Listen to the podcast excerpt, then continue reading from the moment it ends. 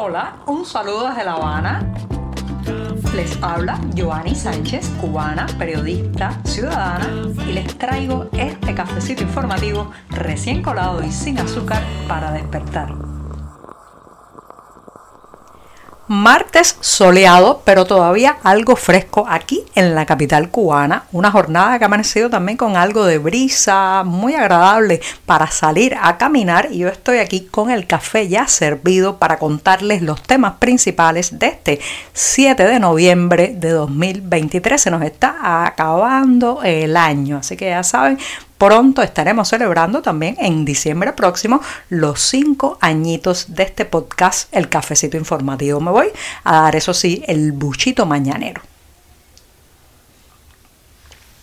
Después de este sorbito, les comento que a cada restricción, a cada medida, a cada normativa oficial, parece que les surge inmediatamente un truco, una manera de burlarla, evadirla, darle la vuelta y reírse de las autoridades cuando intentan, como decimos en el refrán tan conocido, ponerle puertas al campo o ponerle puertas al mar. De una de esas puertas voy a hablar hoy en el primer tema del podcast porque las autoridades autoridades de Ciego de Ávila en el centro de Cuba tienen eh, pues el dolor de cabeza de que la producción ganadera, sobre todo de leche en esa región, pues no acaba de repuntar y aseguran y que en la provincia los ganaderos de esa región deben más de 990 mil litros de leche, de leche. Ahora bien, ¿cuál es uno de los trucos que están usando estos criadores de ganado para no cumplir con, digamos, las exigencias oficiales de entrega de una cantidad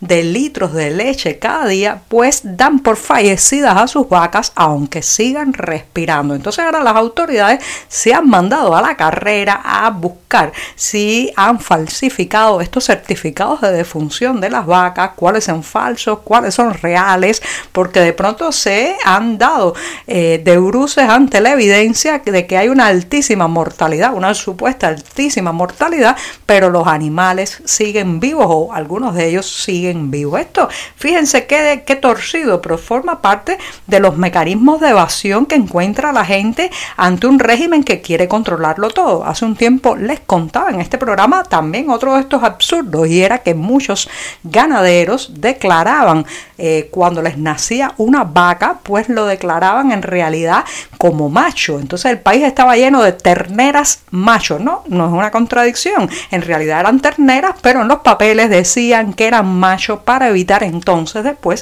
tener que darle al Estado la leche o parte de la leche que producía el animal y las crías, había que darle también parte de las crías si se trataba de una vaca. Entonces el país estaba pues lleno de estos animales que una cosa decían los documentos y otra la realidad biológica de este, de este ganado. Entonces, bueno, ahora hay otro truco que es declarar muerta una vaca que sigue viva. ¿Por qué pasa esto, señoras y señores? Porque no es posible Simplemente tener al Estado en cada establo, en cada habitación de una casa, en cada hogar, en cada plato, en cada cocina, en cada litro de leche. El Estado no puede estar regulándolo, controlándolo y vigilándolo todo. Y claro, el campesino que se siente asfixiado por los planes, eh, los requisitos y también los bajos precios que le pagan por sus litros de leche, sencillamente pues encuentra estos trucos y encontrará otros más.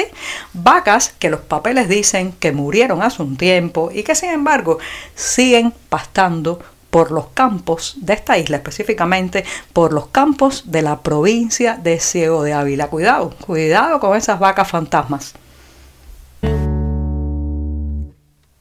Al final, la lista de los deportistas cubanos fugados durante los Panamericanos en Chile fueron en total 8. Sí, se le sumó el nombre de una jugadora de baloncesto que también pues se escapó mientras la delegación cubana estaba participando en este torneo en territorio chileno. Pero hoy no voy a hablar solo de los que se escaparon, sino también de una historia muy linda, muy linda de un cubano. Se trata del el atleta Santiago Ford que hace cinco años, justamente un 8 de septiembre, que es el día de la patrona de Cuba, la Virgen de la Caridad del Cobre o Cachita, salió de la isla, como se dice, con una mano adelante y otra atrás en un vuelo hacia Guyana para intentar abrirse camino como deportista en Chile.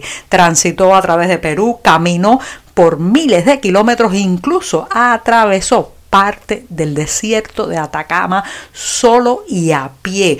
Eh, caminó en parte guiándose por la línea de tren. Eh, después supo que había incluso cruzado zonas que son campos minados y allí estaba Santiago Ford persiguiendo un sueño. Llegó a Chile para colmo de males, pues lo interrumpió eh, la pandemia, las protestas en Chile y eh, su sueño de seguir entrenando y presentarse bajo la bandera chilena parecía que se postergaba y se postergaba. Finalmente logró entrenar, finalmente logró ser aceptado, finalmente en enero de este año obtuvo la nacionalidad chilena. ¿Y saben qué? compitió el pasado 2 de noviembre bajo esa enseña chilena y ganó en la prueba de decatlón. Se alzó con la presea dorada. Así fíjense qué historia de persistencia, perseverancia, sacrificio personal, perseguir un sueño, pero también este Santiago, este deportista Santiago Ford, es una, eh, digamos, un talento que se ha perdido Cuba por no saber cuidar a sus atletas, por no saber darle una vida digna a sus deportistas.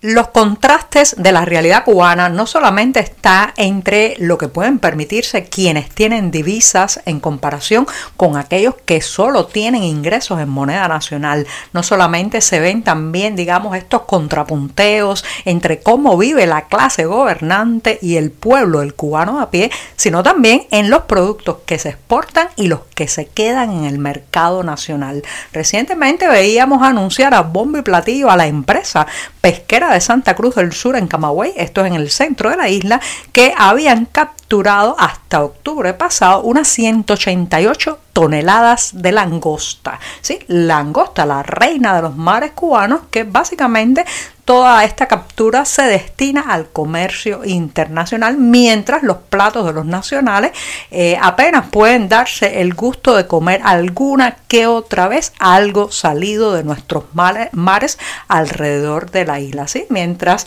la langosta se exporta a Europa, Canadá y otros mercados internacionales, pues los cubanos lo que tienen acceso en estos, digamos, en estos comercios que alguna vez se llamaron pescaderías y ahora habría que quitarle el nombre porque ni pescado venden, bueno, pues lo que tienen acceso si acaso es a unas croquetas que tienen mucha harina y poco recuerdo de algo parecido a marisco o a pescado. Fíjense qué contradicción como lo mejor de nuestro país, el café, el ron y ahora la langosta termina, termina en otras mesas mientras los cubanos estamos condenados a los malos productos, los productos digamos ya muy conformados, muy procesados, nada que ver con la rica langosta que llega a esas mesas europeas desde aquí. Y al programa de martes lo voy a despedir no solo con buena música, sino también con la recomendación de escuchar una voz, una voz como la de un ángel. Se trata de la cubana Soylin Rose que estará presentando su primer concierto en el Teatro Marina del Sol. Esto es en la región de Talcahuano, en Chile, el próximo 16 de noviembre. Recuerden que he hablado de esta artista cubana ya en el programa porque tuvo un muy exitoso paso por el show de talentos La Voz de Chile. Llegó hasta las finales, estuvo compitiendo por el primer lugar casi, casi hasta el final y ahora pues está planificando este concierto para el 16 de noviembre, muy pronto en Chile. Está, reitero, en el Teatro Marina del Sol de Talcahuano. Así que ya saben, revisen la cartelera del diario 14 y medio. Los que están por Chile podrán disfrutar de su talento, su versatilidad y sobre todo de esa voz como Los Ángeles. Muchas gracias. Hasta mañana miércoles, el día en mitad de la semana. Por hoy es todo. Te espero mañana a la misma hora. Síguenos en 14medio.com. También estamos en Facebook, Twitter, Instagram y en tu WhatsApp. no olvides, claro está, compartir nuestro cafecito informativo con tus amigos.